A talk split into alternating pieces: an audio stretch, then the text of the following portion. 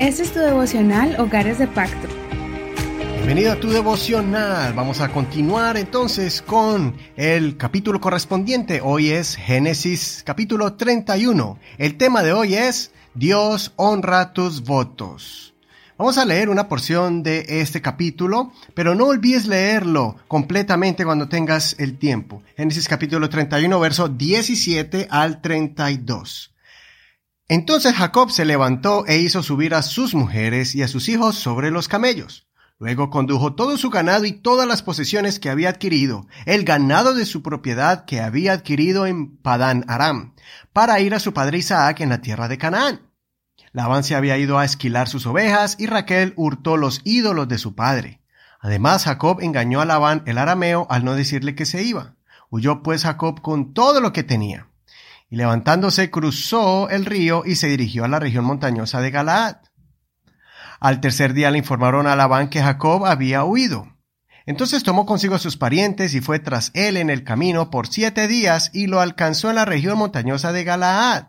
Pero aquella noche Dios dio en sueños a Labán el arameo y le dijo, Ten cuidado, no sea que hables a Jacob bruscamente. Alcanzó pues Labán a Jacob, quien había instalado su tienda en el monte. Y Labán también instaló sus tiendas en el monte Galaad. Entonces Labán dijo a Jacob, ¿qué has hecho? Me has engañado al traer a mis hijas como cautivas de guerra. ¿Por qué has huido a escondidas, engañándome, sin avisarme? Yo te habría despedido con alegría y cantares, con tamborín y con arpa. Ni siquiera me has dado la oportunidad de besar a mis hijos y a mis hijas. Ahora pues has actuado locamente. Yo tengo poder para hacerles mal, pero el Dios de tu padre me habló anoche diciendo, ten cuidado no sea que hables a Jacob bruscamente. Y ya que te ibas definitivamente, ¿por qué tenías tanta nostalgia por la casa de tu padre?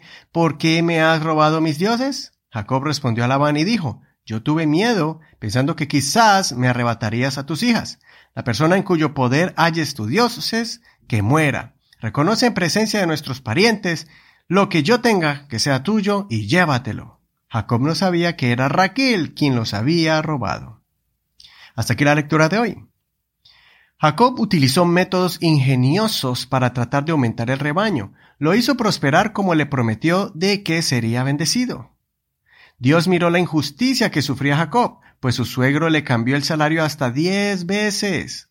Por eso Dios miró el gran esfuerzo y el trabajo duro que hacía Jacob, y por eso permitió que él fuera bendecido en gran manera. También Dios decidió que era tiempo de que él regresara a casa.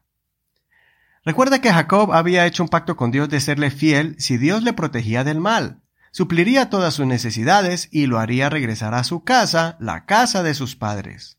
Hasta el momento, Dios honró el voto de Jacob cumpliéndole sus peticiones.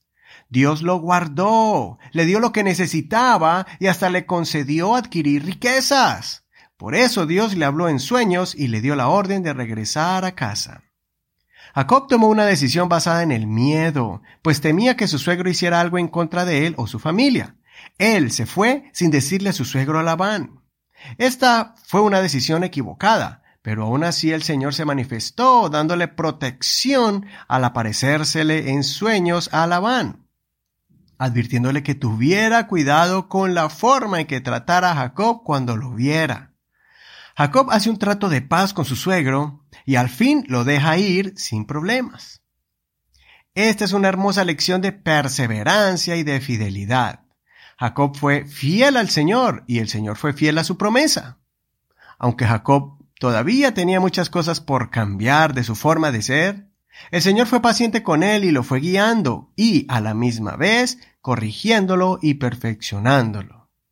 Espero que hoy podamos meditar en la forma en que Dios obra en sus hijos. Aunque cometas errores, tú y tu familia han estado en las manos de Dios todo el tiempo. Él ha sido paciente para que juntos vivamos vidas dedicadas a Él y en el camino Él ha estado moldeándonos, corrigiéndonos y perfeccionándonos con su palabra, con su Santo Espíritu.